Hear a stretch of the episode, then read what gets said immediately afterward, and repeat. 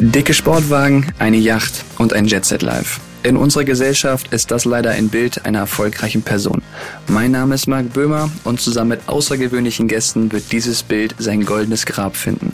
Erfahre von diesen Persönlichkeiten, wie du abseits des oberflächlichen höher, schneller, weiterdenkens zu Erfolg kommst, der dich wirklich erfüllt und nährt. Viel Spaß mit dem Podcast Beyond Superficial Money.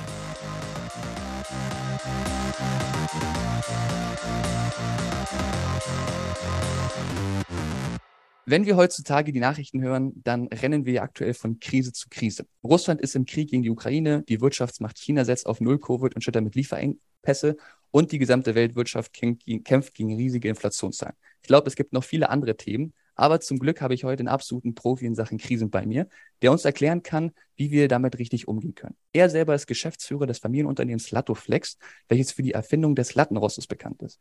Neben seiner Tätigkeit als Geschäftsführer finden wir ihn auch als Speaker auf Bühnen und als Autor von zwei Büchern in sämtlichen Bücherregalen in Deutschland. Sein Leitspruch von Karl Gustav Jung lautet, wer nach außen schaut, träumt und wer nach innen schaut, erwacht. Ich freue mich auf ein spannendes Gespräch mit Boris Thomas. Schön, dass du heute hier bist. Ja, vielen lieben Dank für die Einladung. Bin, habe ich gerne angenommen. Mal schauen, ich bin gespannt auf deine Fragen zum Thema Krise. Ist ja gerade, du hast es in den einleitenden Worten ja schon gesagt, ich nehme an, der Krise kommt wahrscheinlich keiner vorbei im Moment. Nee, das stimmt. Das ist ganz spannend. Was mich mal interessieren würde, wann hast du denn das erste Mal für dich in dich hineingeschaut und bist dann selber erwacht? Ah, das ist eine gute Frage. Also relativ früh. Man muss sagen, eigentlich ist es ja eine sehr spirituelle Frage eher. Ähm, und auch dieses Zitat, was du gewählt hast, ist wirklich eines meiner ganz großen Leitmotto, Leitideen von Welt. Also jeder hat, glaube ich, so seine Idee von Welt. Und meine Idee von Welt deckt sich eben halt mit einem Tony Robbins oder vielen anderen Leuten, die gesagt haben, weißt du, wenn du als Unternehmer vorankommen willst, wenn du in deinem Leben vorankommen willst, was immer du auch tust in deinem Unternehmen oder im Leben, ähm, ist 80 Prozent Psychologie. So, und nur 20 Prozent ist Know-how. Was wir allerdings immer tun, ist, wir gehen immer auf diese Know-how-Schiene. Äh, die meisten Workshops drehen sich um Know-how. Wie geht das mit Geldanlage? Wie geht das hier? Wie geht das da? Wie geht Buchhaltung? Worauf muss ich achten? Wie geht Steuern? alles wichtig. So will ich gar nicht kleinreden. Der Schlüssel sind aber diese 80 Prozent, die in uns wabbern, sage ich jetzt mal so, wo wir Ängste in uns tragen, wo bestimmte Dinge in uns sind. Und die kommen natürlich dann, speziell dann zum Vorschein, also nicht im Bällebad, sondern dann, wenn es kracht, also dann, wenn es ungemütlich wird.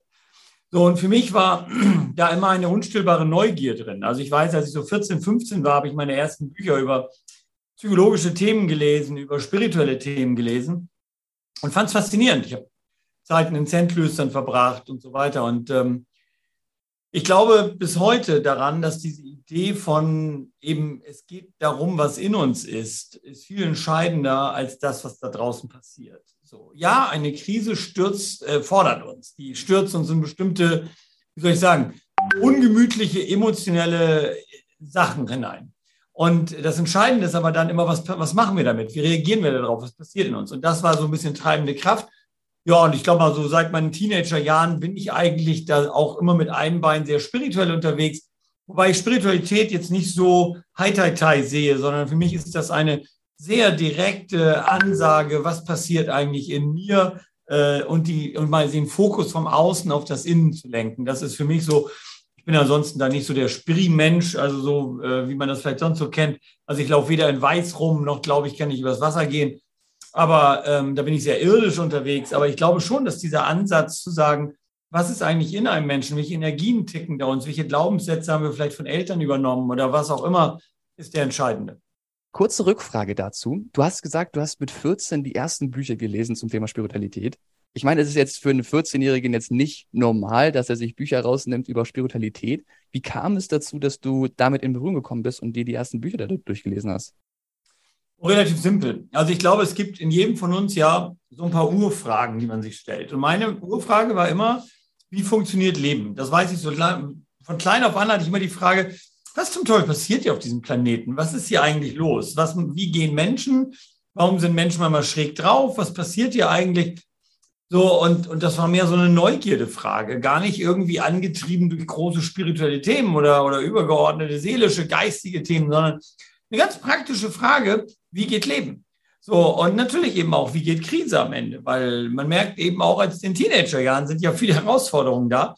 Man merkt, verdammte Hacke, wie gehe ich damit eigentlich um? Was passiert hier eigentlich an Dingen? So, und ähm, von daher glaube ich, ist es äh, auch über die Zeitachse, vielleicht war mit 14, 15 bei mir das ein bisschen früher als bei anderen, aber ich glaube, dass über die Zeitachse, das habe ich immer wieder beobachtet, gerade in den letzten Jahren, und das merke ich auch in meinen Coachings, das merke ich in meinen Seminaren, in den Workshops. Ich war gerade letzte Woche bei den Scherers in Mastershausen, habe dort wieder äh, als Experte ein paar Workshops halten dürfen zum Thema Sichtbarkeit. Und da geht es am Ende wirklich ja immer nur darum, dass da auch Menschen sitzen, die teilweise nach 60 Jahren in ihrem Leben plötzlich sagen, hm, ist mein Bankkonto voll, ich habe einen Porsche vor der Tür, ich habe eigentlich alles erreicht, was ich hier erreichen wollte und ich bin unglücklich. Was zum Teufel läuft hier falsch? So, und, und das merke ich und erlebe ich eben immer mehr. Und äh, ich kenne sehr, sehr viele reiche, sehr erfolgreiche Leute, äh, wirklich Megatypen. Ähm, ab ein Alexander Christiani, ist ein Pascal Fay, was und wen auch immer, sehr persönlich und kann wirklich mit Autorität sagen, und das würden die alle sofort unterschreiben, auch die haben ihre Krisen und auch denen geht's mal schlecht. Und es hat eben nichts mit dem vollen Bankkonto zu tun. Klar, es ist nicht schlecht, Geld zu haben und es ist toll, dann irgendwie sich irgendwie ein Leben leisten zu können, was man immer sich leisten wollte. Aber unterm Strich, seien wir ehrlich, gibt es kaum wissenschaftliche Zusammenhänge zwischen, ich sag mal, einem Porsche und inneren Erfülltsein. Das ist eine völlig andere Fragestellung. Mhm. Wenn du, wenn du mit diesen Personen dich umgibst, kannst du vielleicht mal so einen Einblick geben, wenn du in Gesprächen mit denen bist, Wann hat es bei denen persönlich begonnen, dass sie gemerkt haben, okay, das ist es doch nicht, weil der innere Run ist ja anfangs schon so, ja, dass sie sagen, hey, pass auf, ich ja. brauche das oder ich will dahin. Wann kommt der Knackpunkt bei den Personen, dass sie auf einmal merken, okay, es ist doch nicht? Ich glaube, das ist sehr individuell. Je nachdem, wie man auch vielleicht so ein bisschen, ich nenne das jetzt mal feinfühlig ist, also mit sich selber. Also manche Typen sind halt dann eher so drauf, dass sie das sehr lange ignorieren. Also wo der, wo der Körper und die Seele sagt schon, äh, das läuft hier völlig in eine falsche Richtung. Die rennen dann weiter und kriegen dann immer einen Burnout, Herzinfarkt, was auch immer, oder eine Depression. Ne? Selbst in jungen Jahren als 30-Jährige haben die Leute plötzlich Depressionen. Ähm, bei manchen ist es eben dann auch sehr früh, dass sie plötzlich merken, äh, es läuft zwar richtig geil, ich kriege richtig coole Kunden, mein Konto füllt sich, was auch immer, aber irgendwas stimmt doch hier nicht. Und vielleicht so ein Zitat, und das passt da, glaube ich, ganz gut rein von Tony Robbins, der immer so schön sagt, die größte Niederlage, der größte Misserfolg in deinem Leben ist Erfolg ohne Erfüllung. Und ich glaube, das bringt das gut auf den Punkt. Also die Idee, ich habe ja, jeder hat so seine Träume, von denen ich mal sage, ja, also ich werde ich werd immer mehr so ein Gegner von so Riesenzielen, so Rolex und ich denke, boah, ich habe zu viele Leute erlebt, die richtig schlecht drauf sind, deren Familien kaputt sind, die mit ihren Kindern nicht mehr reden, die einfach, ne, also nicht, also da hast du zwar dann irgendwann deine Villa auf Malle oder sonst wo oder lebst in Dubai, ich kenne so viele gescheiterte Existenzen in Dubai, wo du immer denkst, und jetzt, Alter, sitzt du in Dubai in irgendeinem Steuerparadies, Konto ist voll, aber jetzt abends mal eine Kneipe mit ein paar Freunden gehen wäre auch nicht schlecht. Weißt du, so. Das mhm. ist, und das, das eine bedeutet nicht schlechter wie das andere. Es bedeutet nur sehr aufmerksam mit sich zu sein. Und ich glaube, das würden alle Menschen, die ich kenne, und ich habe wirklich ein sehr, ich bin begnadet damit, dass ich wirklich ein sehr tolles Netzwerk habe mit wirklich wundervollen Menschen, großartigen Menschen. Wie gesagt, ich war letzte Woche bei den Scherers, bei Kerstin Hermann Scherer in Mastershausen, die mich da mal dann einladen und so. Ähm, und da kann ich wirklich mit Autorität sagen, lasst euch nicht blenden von irgendwelchen äußeren Dingen. Guckt auf euch selbst. Und natürlich, und deswegen, ich, ich liebe auch ein volles Konto und ich liebe es auch, meine Ziele zu erreichen. Und ich finde es alles großartig. Aber ich bin mehr und mehr sensibel geworden, genau darauf zu achten, nicht falschen Göttern hinterher zu rennen. Und so bezeichne ich das dann manchmal. Falsche Götter sind so Dinge wie, wenn ich das dann erreicht habe, dann bin ich glücklich. Oder guck mal, der hat das und der ist glücklich. Da wäre ich sehr vorsichtig. Also ich kenne, ich will hier keine Namen nennen, aber ich kenne hier Leute in Deutschland, die als Vorzeige Menschen vorne rumlaufen. Und wenn du dann abends mit denen zusammensitzt, kriegst du einen tiefen Frust, kriegst du eine tiefe Leere, kriegst du, ich will nicht sagen Depression, aber das läuft nicht besonders rund. Mhm. So, also, und ich kenne auch das andere. Also ich kenne auch, sehr, das soll jetzt nicht negativ sein, ich kenne auch ganz viele Leute, die sind mega erfolgreich, haben Millionen auf dem Konto, denen geht super cool, die fahren Porsche und die sind echt gut drauf. Also so, so jetzt auch nicht. Aber ja.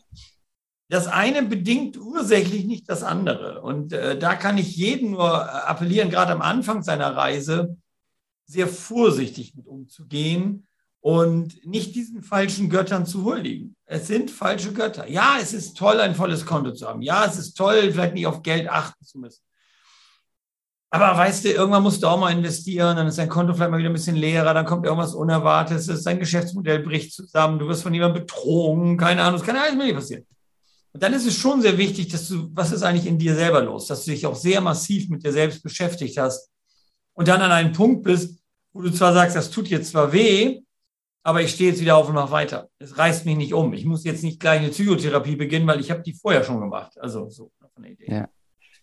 Mit, genau mit diesem Punkt sprichst du eigentlich schon direkt meine nächste Frage an. Also perfekt dazu, weil du sagst, naja, du weißt halt nicht, was passiert. Und auf deinem Klappentext ja von deinem vorletzten Buch, Fange nicht an aufzuhören, steht ja auch drauf, ähm, dass du eigentlich hinter jeder Ecke schon mit der nächsten Krise rechnest oder die erwartest.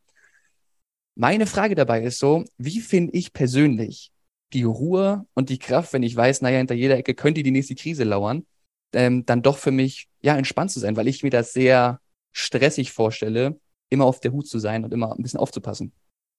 Also der Frage sind zwei Aspekte drin. Das ist eine kluge Frage, sind zwei Aspekte. Frage eins ist, hören Krisen und Ängste auf? Nein. So, Tony Robbins sagt immer, Learning never stops. Also weißt du, das hört einfach nicht auf. Also das ist einfach, die Wellen werden vielleicht höher oder sie werden anders oder keine Ahnung. Ist ja auch gut so. Und ich finde das gut so. Das ist für mich ein entspannter Zustand. Also ich wäre, also viele Leute sagen, ein Leben ohne Krisen wäre ein Paradies. Für mich ist das die Hölle. Weil seien wir ehrlich, jeder Entwicklungsprozess bei mir in meinem Leben, in den letzten Jahrzehnten, die ich hatte, ist ausgelöst worden durch brutale Krisen. Privat, in der Firma, aus. Und ich kenne niemanden, der, der das, bei dem das anders ist. Wir sind sau schlecht darin, uns zu entwickeln, und zwar wirklich zu entwickeln, jenseits unserer Vorstellungskraft, ohne dass uns jemand in den Hintern tritt. Das klingt immer so toll, Persönlichkeitsentwicklung und gute Zeiten und wir gehen über die Grenzen hinweg. Seien wir ganz ehrlich, wenn es richtig weh tut und uns jemand in den Hintern tritt, dann machen wir den nächsten Schritt. So, das ist einfach Leben. Oder ein, ein guter alter Freund und spiritueller Mentor über viele Jahrzehnte schon, der Dr. Jacques Spizzano aus Hawaii, sagt immer so schön, ne, die Wellen hören nicht auf, du fängst besser an, surfen zu lernen. So, also das ist einfach das, was das Leben ausmacht. So. Und ähm, das muss einen nicht stressen. Im Gegenteil, das ist doch eine gute Geschichte. So, weil, und, und auch das hier nochmal vielleicht zum Thema Kontrolle, weil das ja immer so, die Menschen glauben, wir könnten Krise verhindern, indem wir es kontrollieren. Und das glaube ich nicht. Ich glaube, das Leben ist ein unberechenbarer Fluss, äh, der einfach so funktioniert, wie er funktioniert. Und ich glaube nicht an Kontrolle über dieses hohe System, von dem was passiert. Nehmen wir mal sowas wie eine Partnerschaft, um es mal sehr einfach und praktisch zu machen. Auch wenn wir 20 Jahre mit einer Person glücklich verheiratet sind. Bedeutet es nicht, dass im 21. Jahr es nicht richtig kracht. Also nur weil es in der Vergangenheit irgendwie toll war, ich bezweifle, dass 20 Jahre Beziehung ohne Krise möglich ist. Das glaube ich nicht. Wenn die Leute ehrlich sind. Das ist totaler Fake. Ich habe so viele glückliche Paare erlebt und dann bohrst du danach und dann kotzt sich einer unter vier Augen aus und der nächste unter vier Augen aus. Weißt du, das ist einfach, ich glaube nicht dran. Ich glaube, aber nehmen wir mal an, man ist 20 Jahre mit jemandem zusammen und sagt, so, wir sind verheiratet und so ist es. Ja, mein Gott, da kommt morgen vielleicht ein anderer Partner um die Ecke, in den sich einer von den beiden verliebt. Da kommt irgendwie eine Sinnkrise auf. Da sagt plötzlich dann einer von beiden, nee, also ich möchte jetzt in den Alpen leben und der andere sagt, ich möchte aber an der See lieben. Zack, hast du eine Krise. Also, ich will nur sagen, die Idee der, der Vergangenheitsbetrachtung, nehmen wir mal sowas wie Facebook oder Amazon, was ohne Frage jahrzehntelange, jetzt fast 20 Jahre lange Erfolgsgeschichten sind, die immer aufwärts gehen. Ich werde in meinen Lebzeiten noch erleben, dass Amazon und Facebook Krisen erleben. Punkt. Das ist sicher. Das ist so sicher wie das Arm in der Kirche. Und hier vielleicht nochmal so ein Aspekt, den ich ganz cool finde. Ich war jetzt vor vier Wochen wieder, wieder mal im Silicon Valley, zum ersten Mal wieder seit der, seit der, seit der Corona-Zeit war es jetzt ja wieder möglich. Und äh, ich habe vor, vor der Corona-Zeit habe ich mit Sven Jansky, einem guten Freund von mir und Deutschlands oder Europas besten Zukunftsforscher, mal eine Reise in Silicon Valley gemacht. Und wir haben uns dann wirklich, weil er da gute Kontakte hatte, hinter den Kulissen umgeschaut und so. Und was ich eine schöne Geschichte dafür finde, für deine Frage, ist, ähm, da gibt es ja im Hackersway Number One, ich muss das so ein bisschen erklären, im Hackersway Number One ist das Headquarter von Facebook. Dort gibt es dieses legend oder gab es dieses legendäre Schild mit diesem blauen Facebook-Daumen und darunter Facebook Headquarter, Hackersway Number One. Und alle Touris, die da vorbeikamen, ich auch, es gibt auch ein Foto von mir, macht so. Wenn man das bei Google eintippt, kriegt man Zehntausende von Bildern, wo Leute da so stehen. Im Hintergrund Hackers Way Number One vor diesem Headquarter von Facebook. Das ist ganz spannend. Jetzt war ich da und habe gedacht, oh Mensch, Boris, machst mal wieder, fährst mal wieder zum Hackers Way Number One. Bin ich mit dem Mietwagen da vorbeigefahren. Machst mal wieder ein neues Foto, weil das andere ist jetzt schon ein paar Jahre alt. Machst mal ein aktuelles Foto, wo ich mir mit dem Daumen stehe. Ähm, und dieses Schild, das nur so nebenbei, gibt so nicht mehr, leider Gottes. Also wer da jetzt vorbeifahren will, da ist jetzt ein Unendlichkeitszeichen drauf. Äh, äh, und das Ding heißt jetzt Meta, was ich total schade finde, weil für mich ist das immer noch Facebook, aber dieses Meta-Zeug, keine Ahnung. Naja, was ich aber sagen will, ist, hinter diesem Schild, was alle kennen, auf der Rückseite ähm, ist der Vorbesitzer von Facebook, von dem Facebook Headquarter noch mit drauf. Den hat äh, Elon Musk, äh, nee, was sag ich schon, ähm, Zuckerberg hat das Ding wohlweislich so gelassen. In dem ganzen Facebook Headquarter findet man überall von dieser alten Computerfirma, die in den 80er Jahren Konkurs gegangen sind, alte Schilder, weil denen gehörte das Headquarter früher, was Facebook dann übernommen hat. Warum hat er das gemacht? Weil er zu seinen Mitarbeitern gesagt hat, ich will euch täglich daran erinnern, morgen kann alles vorbei sein mit der Party hier, morgen kann Facebook eine Krise haben. Und auch diese Firma war mal die erfolgreichste Firma der 80er Jahre der Computerindustrie, ist Konkurs gegangen. Kann man sich übrigens auch angucken, wenn man eintippt hier so äh, Rückseite vom Facebook-Sign oder sowas. Das auf der Rückseite, ich habe das extra mal fotografiert meine Vorträge. Auf der Rückseite findet man eben halt dieses, alt, dieses Schild von dieser alten Computerfirma, die dann Konkurs ging das hat er bewusst so gelassen. Nicht, weil er kein Geld hatte, das überzustreichen, sondern er sagt, nein, ich will, dass meine Mitarbeiter jeden Tag wissen, auch bei uns wird es irgendwann eine Krise geben. Punkt. Das finde ich schon mal ganz cool. So, der zweite Aspekt ist, wie kann ich dabei ruhig bleiben? Also, ich glaube, das Beste, was du tun kannst, ist, hier zu sein. Also wirklich jetzt zu sein und zu entscheiden. Weil das Coole ist ja, jetzt gibt es keine Krise. Also in der Gegenwart gibt es nie irgendwas. Das ist ja immer nur in der Vergangenheit oder der Zukunft. So. Und ich glaube, je mehr es uns gelingt, das zu akzeptieren, dass das Leben so läuft, wie es ist, und auf der anderen Seite ähm, eben nicht uns verrückt machen zu lassen mit Ängsten. Eine Angst ist eine Illusion über die Zukunft, von der wir nicht wissen, ob sie je eintritt. Jede Angst ist eine Illusion. Eine Illusion, eine Fantasie. Wir, wir fantasieren über die Zukunft. Oh je, nächstes Jahr Inflation über 10 Prozent, Wirtschaftskrisen, gesellschaftliche Unruhen. Wir schmeißen uns alle mit Steinen. Ich habe keine Ahnung, ob es passieren wird. Es ist nur eine Fantasie.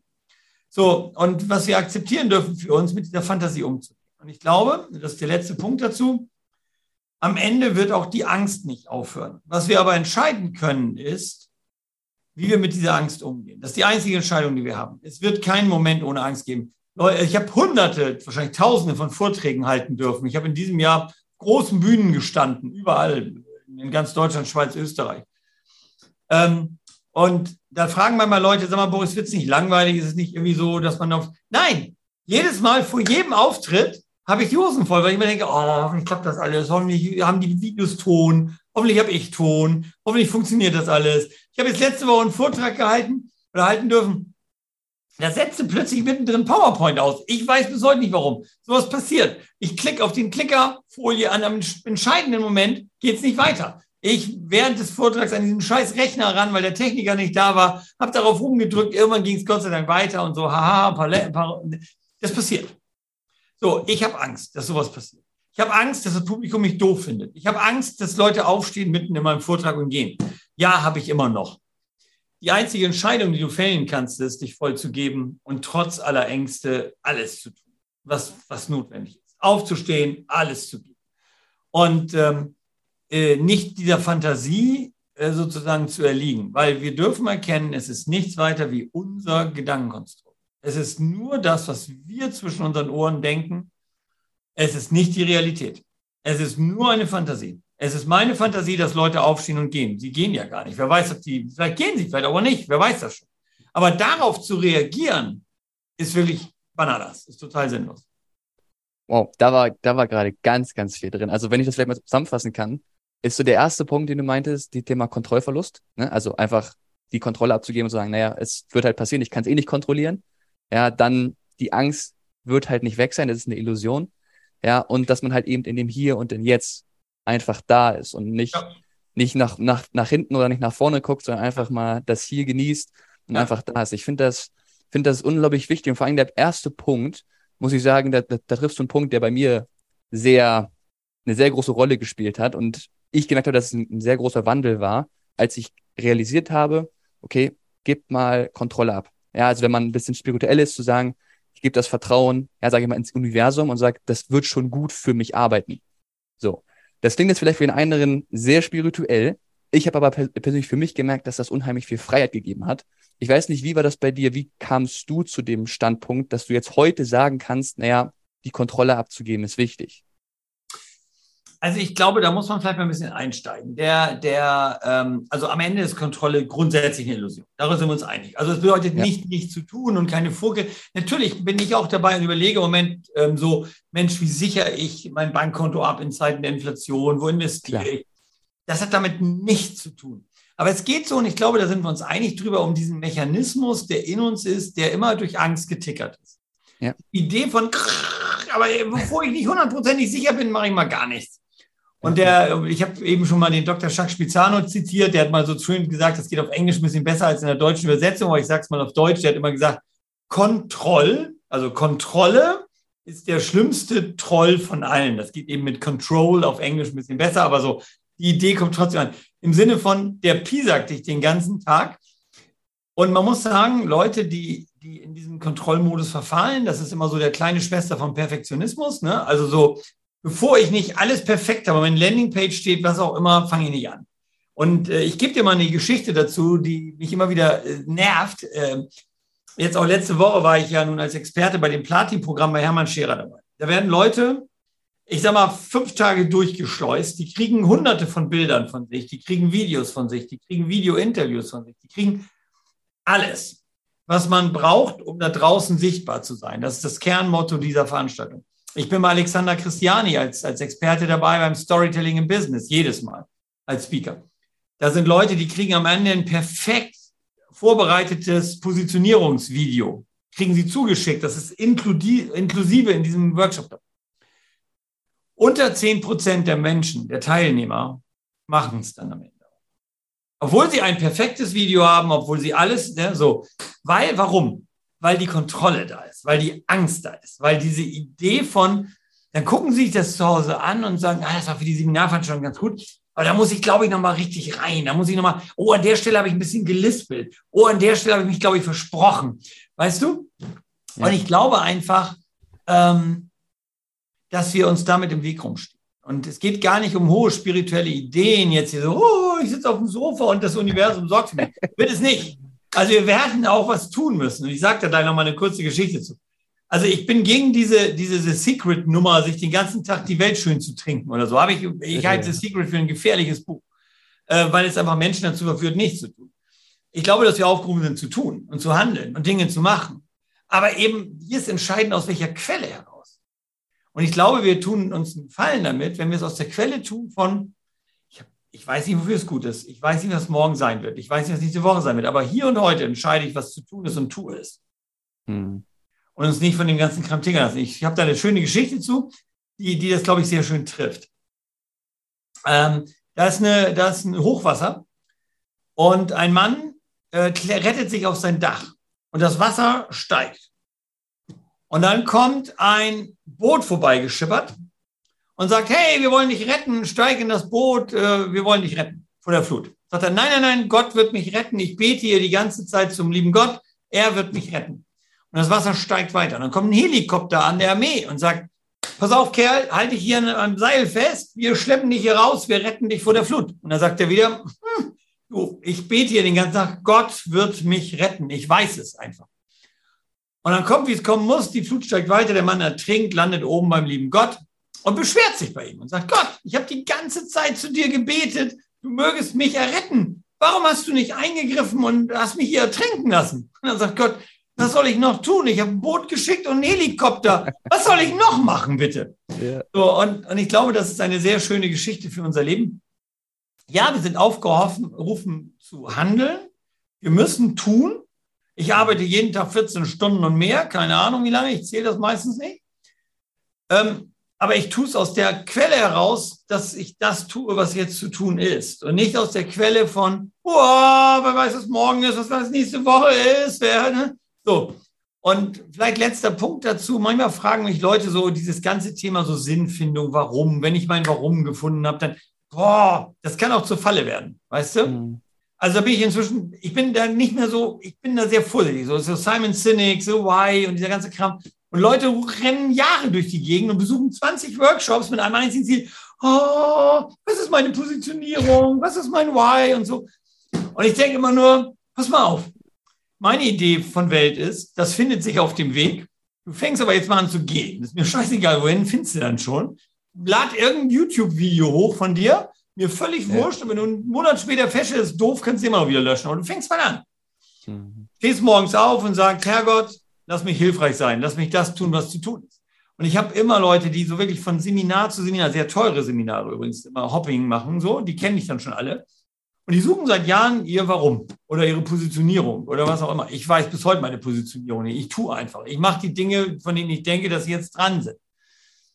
Und man sollte das Ganze nicht sage ich ganz ehrlich. Also es ist mhm. wirklich ähm, eine Falle, in die wir tappen, wo ich ganz viele Menschen eben erlebe, die tief frustriert über Jahre nicht vom Fleck kommen, weil sie permanent dieses Kontrollding, die Angst und Perfektionismus und diesen ganzen Kram in sich tragen, was, da, was am Ende dann da nur zu führt, dass sie am Ende da sitzen und sagen, sobald ich meine Positionierung habe, dann geht es aber rund. Dann gebe ich auch Gas. Und dann gucken sie auf andere Menschen und glauben, die haben ihre Positionierung. Ganz ehrlich, ich war letzte Woche bei Hermann Scherer. Was ist Hermann Scherers Positionierung? Er baut, er bildet Speaker aus, wahrscheinlich einer der besten Speaker, die je in Deutschland auf der Bühne gehört. Ich weiß aber gar nicht, worüber er eigentlich spricht. Ähm, so, dann macht er jetzt die Platin-Programme, hilft anderen Unternehmern in die Sichtbarkeit zu kommen. So, der macht ganz viele Sachen. Ja, der macht Online- und Webinare zum Thema Buchschreiben. Da gibt sogar Online-Kurse von ihm. So, jetzt verrat mir mal seine Positionierung. weißt du? Ja, ja. So, der macht, der hat jetzt ein Buch über Wunder geschrieben. Dann hat er so kleine Kärtchen mit seinen Zitaten, da kann man seine Postkarten kaufen, so eine Zitate-Box hat er dann gemacht mit seinen schönsten Zitaten. Mal kurz, was ist seine Positionierung? Außer, dass er tut, was er tut. So. Ja. Und da würde ich, da würde ich immer, also es bespricht alles niemals dagegen, sich mit sich selbst auseinanderzusetzen. Und was ist so das, was mich antreibt? Wenn es aber dazu führt, dass ich nicht tue, ja. mich blockiert, dann schmeiß den Scheiß weg und tu lieber. Das ist sinnvoller. Das ist so, vielleicht letzter Punkt für die, für die Indiana Jones-Fans hier nochmal. Dritter Teil Indiana Jones, wo er mit seinem Vater unterwegs ist, hier mit Sean Connery. Da gibt es diese legendäre Prüfung, die er da machen muss für den Heiligen Gral, da, die er da sucht. Wer sich, also alle Indiana Jones-Fans kennen das. Da steht Harrison Ford da an dieser, an dieser Schlucht und man sieht keinen Weg rüber. Und dann gibt es diesen Leap of Faith, nennt man das, diesen Schritt des Vertrauens. Gehe und der Weg wird erscheinen, steht in der Bibel. Und genau so ist es. Wir stehen ganz oft an einer Schlucht und wir sind voller Angst und wollen erst die Kontrolle haben, dass wir genau wissen, wohin unser Weg geht. Und wir sagen dann, ich würde ja gehen, wenn ich weiß, wo der nächste Schritt hingeht. Mhm. Das Leben sagt, pass mal auf, du machst jetzt mal einen Schritt und du wirst dich wundern, da unten ist dann was, und das ist dann ja da bei Indiana Jones auch so, da schmeißt er so ein bisschen Erde rauf und sieht plötzlich da den, den Pfad sozusagen, weil er dann mit Augen zu, macht er dann diesen Vertrauensschritt. Und das ist etwas, was so eine Anti-Kontrolltherapie ist, dass man ab und zu mal sagen muss, ich weiß, ich denke jetzt gerade komisch über mich, aber ich tue es trotzdem. Mhm. Ja, den Punkt, den du vorher angesprochen hast, den fand ich, den fand ich sehr spannend, das Thema tun oder nicht tun. Denn ich habe so ein spannendes Zitat in der Vorbereitung auf das Interview rausgefunden von John F. Kennedy, und zwar, dass das ähm, Wort Krise im Chinesischen ja zwei Schriftzeichen hat. Das eine ist Krise, das andere ist Gelegenheit. Ich glaube, solche oder andere Zitate sind ja jetzt in unserer heutigen vernetzten Welt und Motivationslandschaft nichts Neues. Ich glaube, viele kennen das, viele wissen auch, dass Krise Gelegenheit bedeutet und dass jetzt auch nichts Neues ist. Und trotzdem sieht man immer wieder in den Krisen Personen, die kleinere Zahl meistens, die handlungsfähig ist und auch, handelt. Und die andere, viel größere Gruppe in ihren Augen nicht handlungsfähig ist und auch nicht handelt. Was glaubst du oder aus deiner Ansicht heraus, was unterscheidet diese Personen äh, diese Personengruppen untereinander? Im Prinzip das, was wir eben diskutiert haben. Mhm. Ganz einfach. Wie gehe ich mit Angst um? Wie gehe ich mit Kontrolle um? Wie, ja. wie hoch ist meine Akzeptanz für das, was gerade ist? Das ist der einzige Unterschied, den es gibt. Der Unterschied ist nicht Fähigkeit. Der Unterschied ist nicht, kluge Bücher gelesen zu haben. Der Unterschied ist nicht die Anzahl der Workshops, die ich besucht habe. Das ist nicht der Unterschied. Die Leute, die haben unfassbar viele Workshops besucht und werden plötzlich ganz klein wie die Maus. Wichtiger Aspekt vielleicht, und das würde ich schon gerne nochmal, weil auch gerade die Zeiten in den nächsten zwei Jahren werden sehr heftig sein für, für, für alle Menschen, für alle Menschen auf allen Ebenen. Bin ich fest von überzeugt, das ist nicht negatives Gerede, das ist einfach das, was ist. Seien wir ehrlich. Habt der Euro diese Krise überlebt, sind wir noch nicht ganz, sind wir noch nicht ganz durch mit. Ähm, was ich aber sagen möchte, ist, Punkt eins, dieses mit der Krise und Chance. Also ganz oft, wenn Menschen in Beziehungskrisen geraten, in Firmenkrisen geraten, arbeitslos werden, was auch immer, also irgendwie ihre Träume zerschlagen sind, dann kommen immer so kluge Menschen um die Ecke und das Erste, was sie sagen, ach, sehe das doch mal so, in jeder Krise liegt eine Chance, oder es gibt so von Marion Williams so ein schönes Zitat von, weißt du, jetzt hat er dich verlassen, äh, Marion Williams sagt so schön, der Zug, der nicht in deinem Bahnhof hält, ist nicht dein Zug. Weißt du, das ist so, ich sage es mal auf Norddeutsch, Klugschnackerei. Da denkst ja. du, hau ihm was um die Ohren. Das ist nicht angemessen. Leute, die in Krise sind, sind verzweifelt, haben Angst. Das, was manchmal angemessen ist, Leute in den Arm zu nehmen und einfach für sie da zu sein, anstatt kluge Sprüche zu klopfen. Das ist mal ganz sicher. Ja, in jeder Krise liegt eine Chance. Wenn die Krise aber erstmal da ist, ist es manchmal auch gut, einfach zu sagen, das ist jetzt scheiße. So, das ist natürlich Mist. So, und ich glaube, der Unterschiedfaktor, dann da rauszukommen, ist tatsächlich das, was wir eben hatten. Und das beobachte ich immer wieder. Ich hatte zum Beispiel zu diesem Buch Fang nie an aufzuhören, habe ich ja viele Unternehmer interviewt zum Thema Krise. Bodo Jansen von Obstalboom. Ähm, ich habe ähm, ähm, Pascal Fay interviewt zum Beispiel, Alexander Christiani. So, auch Pascal sagt, du Boris, ganz ehrlich, ich habe sieben Jahre für meinen Erfolg hart gearbeitet und er hat mal irgendwann auf einer Contra das auch dargestellt in so einer ganz, ganz tollen Präsentation, die er hatte, wo er sagte, Leute, ganz ehrlich, ihr seht mich jetzt da oben, davor liegen aber sieben verdammt harte Jahre, wo ich mittags bei meiner Mama essen musste, weil ich kein Geld fürs Mittagessen. So, und, ähm, und er sagt, und weißt du, und trotzdem habe ich, war, werde ich manchmal nachts um vier Uhr wach, schweißgebadet und habe Angst, den nächsten Monat meine Mitarbeiter nicht mehr zahlen zu können. Und meine. Kinder müssen unter einer Brücke schlafen. Und ich habe ihn dann gefragt in dem Interview, ich sage, ja, aber Pascal, wie gehst du denn damit um? Was machst du dann? Er sagt, ich stehe morgens auf und mache weiter. So, und das ist der einzige Unterschied, den es gibt. Mhm. Und hier vielleicht nochmal, ähm, so, ich habe in meinem Vortrag erzähle ich sehr häufig die Geschichte mit meinem Großvater Karl. Karl Thomas ist unser Firmengründer. Äh, die letzten Worte, die er an mich gerichtet hat, bevor er verstarb, ich kürze jetzt die Geschichte massiv ein, weil es eine sehr große Geschichte dazu ist. Bei den Nazis im Knast gewesen, weil er Kommunist war und so weiter. Aber die letzten Worte, die Großvater Karl an mich gerichtet waren, das ist quasi unser Firmenvermächtnis, unser Familienvermächtnis, ist, mach weiter so, Boris. Mach weiter so. Das war das Motto seines Lebens. Der kam nach dem Krieg wieder raus, wie gesagt, bei Nazis im Knast gewesen, knapp an Stalingrad vorbei, war in Gefangenschaft, kommt nach Hause und gründet seine Firma neu. Mhm. Mach weiter so. So, er hätte alles Recht der Erde gehabt, nach dem, was er im Zweiten Weltkrieg erlebt hat, dass er sagen, dass er gesagt hat, weißt du was, ich verkriege mich hier erstmal und werde Beamter bei der Post. Also nichts gegen Jobs bei, du weißt, was ich meine. Ja, ja. Also der sichere ja. Weg gewesen. Klar. Nein, er ist wieder Unternehmer geworden, hat sein Unternehmen gegründet, hat sich selbstständig. Und der, die Unterscheidung zwischen Karl Thomas, der sagt, ich mache jetzt einfach weiter, egal was mir passiert ist in meinem Leben, und da sind noch viele andere Dinge dazu gekommen, und, und allen anderen Menschen, ist genau der.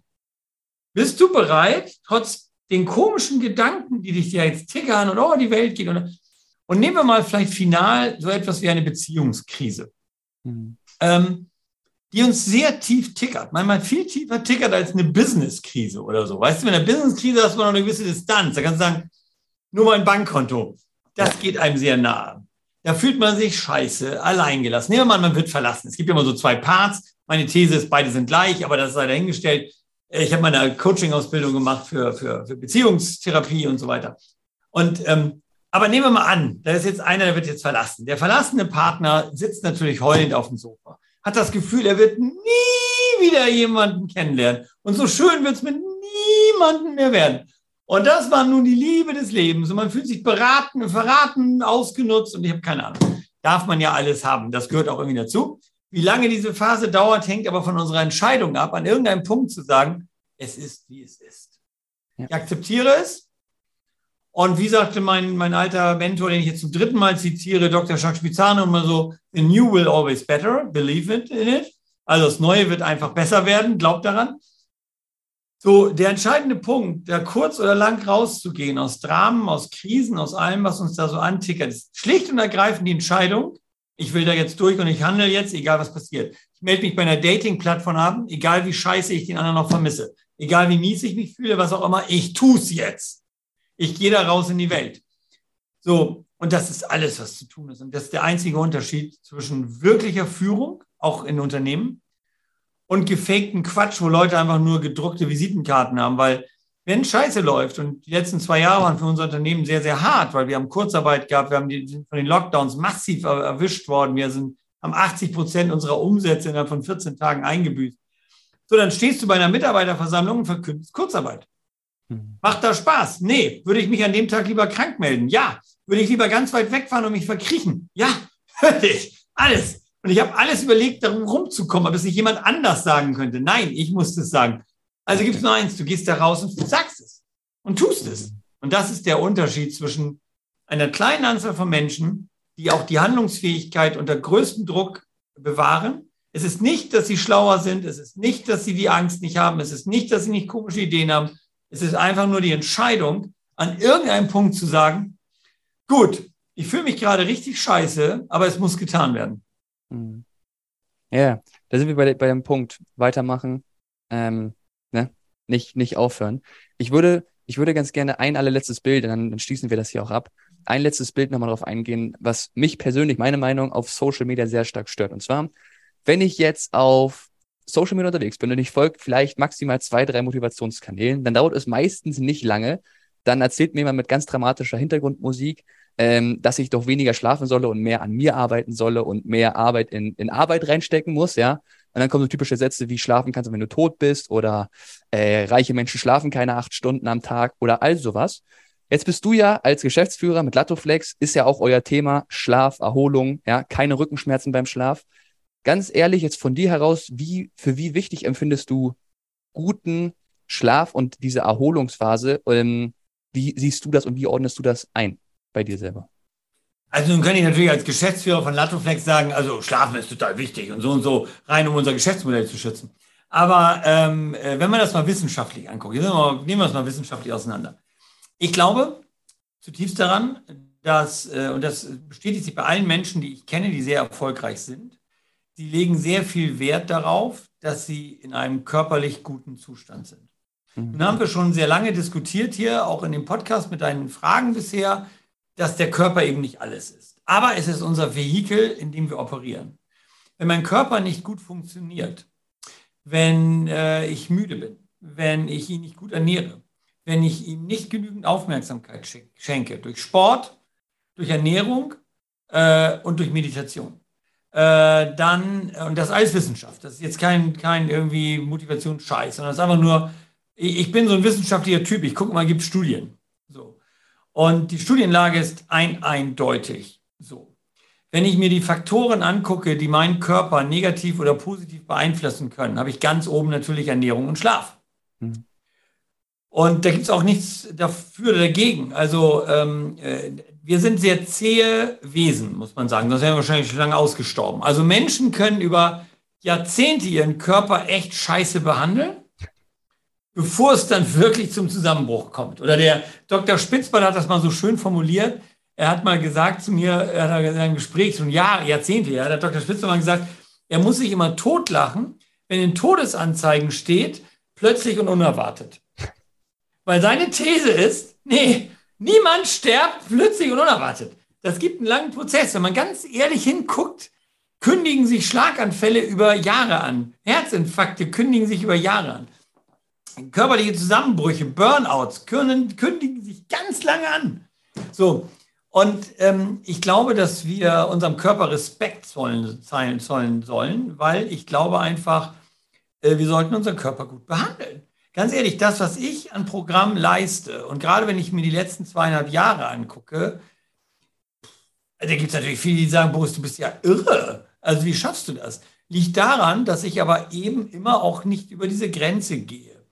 Und ich sorge dann manchmal dafür, nehmen wir mal sowas wie, ich habe morgens irgendwo einen Auftritt. Was mache ich? Ich reise abends an. Und zwar früh abends an. Ich block dafür extra Zeit rein. Ja, ich könnte auch überlegen, morgens um vier oder halb vier hier zu starten, mit dem Auto irgendwo hinzudüsen und um zehn irgendwo auf der Bühne zu stehen. Kann ich auch machen.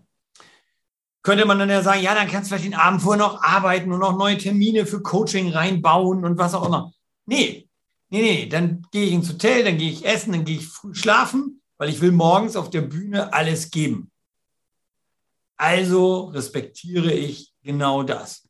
Mhm. So, und deswegen mache ich regelmäßig auch Schweigeretreats oder ich ziehe mich mal zurück ins Kloster für eine Woche oder all diese Dinge, weil es ist einfach eine Frage von Respekt dem Körper über, gegenüber. Und ich habe festgestellt für mich selber, wie viel Spaß es machen kann. Also ich gebe dir mal ein anderes Beispiel. Also ich bin äh, alter Dr. Strunz-Fan und Dr. Spitzwald-Fan. Ich bin seit 20 Jahren bei Dr. Strunz regelmäßig. Er macht ja nun leider seine Praxis, er nun leider geschlossen in Nürnberg-Rot.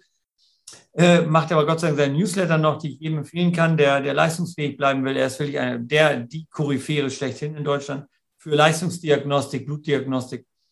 Und ich weiß genau, was mein Blut los ist, seit 20 Jahren. Und ich bin jetzt bei Dr. Winkler in Lüneburg, seinem quasi Nachfolger, auch was seine Seminare angeht. Da bin ich jetzt jedes halbe Jahr, alle sechs Monate mache ich einen Blutscan. Und nur, dass wir gesprochen haben, dieses sogenannte, ich sage es mal so, lächerliche große Blutbild, was der Hausarzt macht, das ist etwa 10 Prozent von dem, was da alles zu sehen ist im Blut und was man dann noch so scannen kann. Das mache ich jedes halbe Jahr. Warum mache ich das? Weil ich weiß, wie unfassbar wichtig es ist, dass ich Hochleistung bringe, jeden Tag, dass ich alles geben kann. Und wenn mein Körper mir im Weg steht, nervt das. Dann kostet mich das ja doppelt und dreifach viel Energie. Schlafen genauso ich merke das, wenn ich schlecht schlafe. Also letzte Woche zum Beispiel habe ich dort in einer Ferienwohnung geschlafen. Das war nicht so mein Bett und nicht meine Matratze und nicht meine Zudecke und so. Boah, dann merke ich schon, ne? Nicht, dass ich dann nicht geil abliefer, aber es kostet mir viel mehr Kraft. Also auf Dauer könnte ich das nicht. Für ein paar Tage war das okay, für die Workshops und so. Aber ich, ich brauche das einfach. Und äh, so habe ich eben meine Nahrungsergänzungsmittel, so habe ich mein Eiweiß, so habe ich meinen Sport, so gehe ich ins Fitnessstudio, in die Sauna. Ich mache morgens mein Eisbaden, weil ich mit alter Wim Hof Fan bin. Warum ich das tue? Weil ich weiß, in der nächsten Krise brauche ich meine 120-prozentige Leistungsfähigkeit. Wenn ich da nicht abliefer, weil ich müde bin, kaputt bin, Dröhnkopf habe, mein Blutbild nicht funktioniert, zu wenig Eiweiß im Blut habe, mein Amino, mein Vitamin D-Spiegel unterirdisch ist, wird das nichts. So. Und ähm, äh, deswegen glaube ich, ist diese Frage nach dem Schlaf eigentlich nur eine Frage danach, was willst du wirklich in deinem, in deinem Leben? Und ich halte dieses ganze Gelaber, also ich verstehe den Hintergrund der Frage, Leute zu motivieren, achtsam mit ihrer Zeit umzugehen. Also permanent RTL und Pro7 oder was auch immer, irgendwelche Trash-Shows dort zu gucken, Bachelor oder was auch immer. Gucke ich mir mal auch gerne, ist das lustig. Aber achtsam damit umzugehen, weil Leute sagen ganz oft zu mir, Boris, wie schaffst du das alles? Ich, hab, ich hätte da nie Zeit für. Und wenn man dann mal wirklich achtsam guckt und sagt, wofür verbringen, womit verbringen die Leute ihren Ta ihre Tage und ihr Wochenende, kann ich sagen, da ist Optimierungsbedarf. Also wenn du wirklich das willst, also musst du ja nicht. Das ist ja eine freiwillige Entscheidung. Du kannst auch das ganze ja. Wochenende frei haben und dann vorm Fernseher sitzen oder mit Freunden abhängen. Kannst du alles machen, das ist alles toll, mache ich ja auch. Aber am Ende musst du dich entscheiden, was ist dir wichtig. Und das ist der Punkt, um den es geht. Respektiere dich selbst, respektiere deinen Körper, hör auf deinen Körper, gib ihm die Ruhe, die er braucht, gib ihm die Nahrung, die er braucht. Oder es bläst dich irgendwann um. Ja. Was für ein, was für ein wundervolles äh, Schlusszitat äh, oder Schluss, Schlussstatement. Ich danke dir vielmals für das Gespräch, dass du dir die Zeit heute genommen hast und äh, dass wir, dass wir das durchgehen konnten. In Anbetracht der Zeit, an, Anbetracht der Zeit bleibt mir nur noch zu sagen, dass ich unglaublich dankbar bin für die ganzen Learnings, die ich rausnehmen konnte. Ich glaube, da steckt ganz, ganz viel drin, das, den, den Podcast mir selber nochmal zwei, dreimal anhören und alles rauszuholen. Ähm, und von daher freue ich mich einfach an die Zuhörer jetzt, wenn ihr beim nächsten Mal wieder einschaltet, wenn es wieder heißt Beyond Superficial Money. Und das letzte Wort möchte ich wie immer meinem Gast geben, Boris Thomas. Ja, erstmal vielen Dank für das tolle Gespräch, für die tolle Fragen. Ich liebe ja gute Fragen. Mein Schlussstatement ist ganz simpel, nämlich genau das. Achtet in eurem Leben, welche Fragen ihr euch stellt. Antworten findest du immer. Aber die Leute sind Antwort-Junkies. Sie gehen in Workshops, um Antworten zu finden. Und ich glaube, äh, das, was wir auch wieder hier in diesem tollen, wundervollen Gespräch gesehen haben, ist, Fragen sind der Schlüssel. Also äh, stell dir gute Fragen. Meine meisten Coachings basieren darauf, dass ich gute Fragen stelle. Und äh, von daher äh, meine Aufforderung ist, lasst uns bessere Fragen äh, finden für unsere Leben, äh, statt permanent nach den Antworten zu suchen. Die finden wir dann schon, wenn die Frage richtig ist. In diesem Sinne, allen ein ganz, ganz erfolgreiches Leben und was immer ihr tut, tut es ganz.